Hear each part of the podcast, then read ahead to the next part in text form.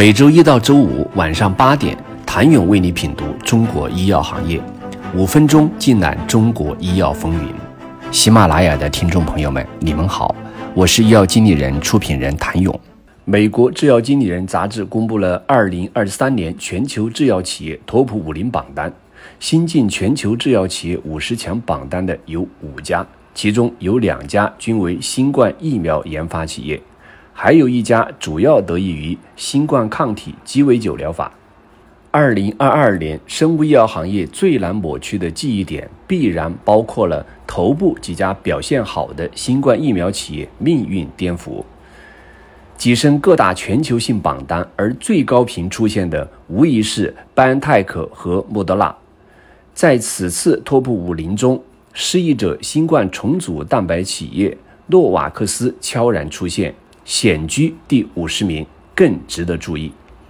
凭借新冠重组蛋白疫苗，诺瓦克斯从一家一度濒临破产的公司，变成一家年营收超十亿美元的公司。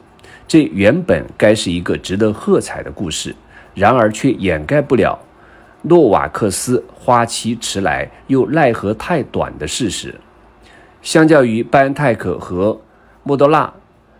诺瓦克斯在唯一产品获批后，并没有得到高收入回报，没有斩获诸多掌声，而它的未来也并未被看好。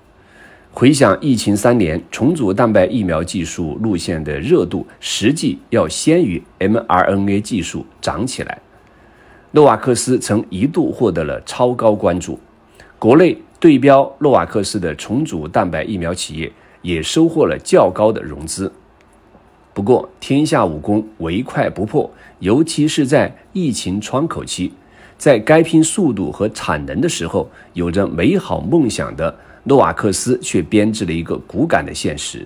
即使有着独特的抗原设计、特殊佐剂技术储备和百分之九十五的有效率，其重组蛋白疫苗紧急获批时间却因其产能限制。管理层决策等因素一拖再拖，等到他获批，距离莫多纳和拜恩泰克的新冠 mRNA 疫苗上市已迟到了一年多的时间。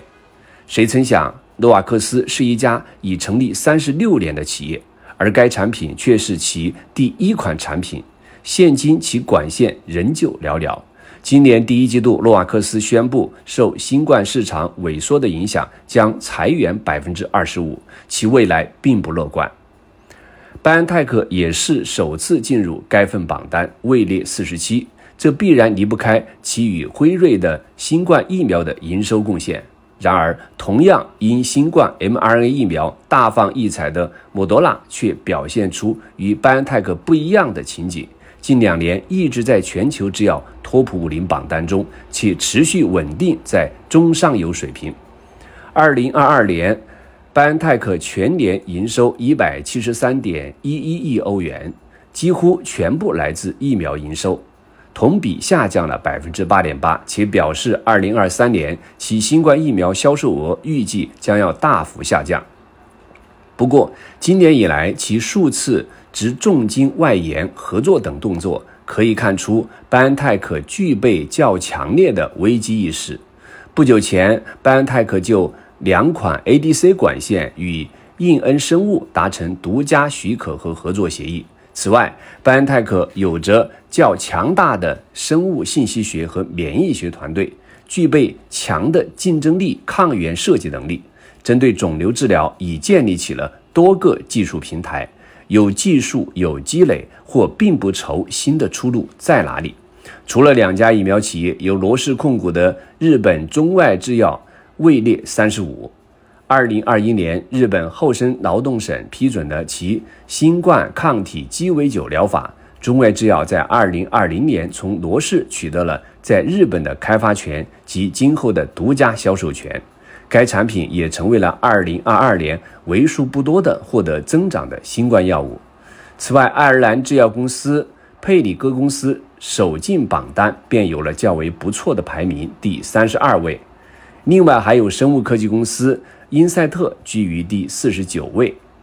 二零二二年以研发 JK 抑制剂起家的公司英赛特净销售二十七点四七亿美元，同比增长百分之十八，主要依赖于其首个获批产品卢索替尼。二零二二年该产品销售额二十四点零九亿美元。不过，英赛特仅保留了该产品在美国市场的商业化权益，美国以外市场的开发和商业化权益给了诺华。谢谢您的收听。想了解更多最新鲜的行业资讯、市场动态、政策分析，请扫描二维码或添加医药经理人微信公众号“医药经理人”——医药行业的新闻与资源中心。我是谭勇，明天见。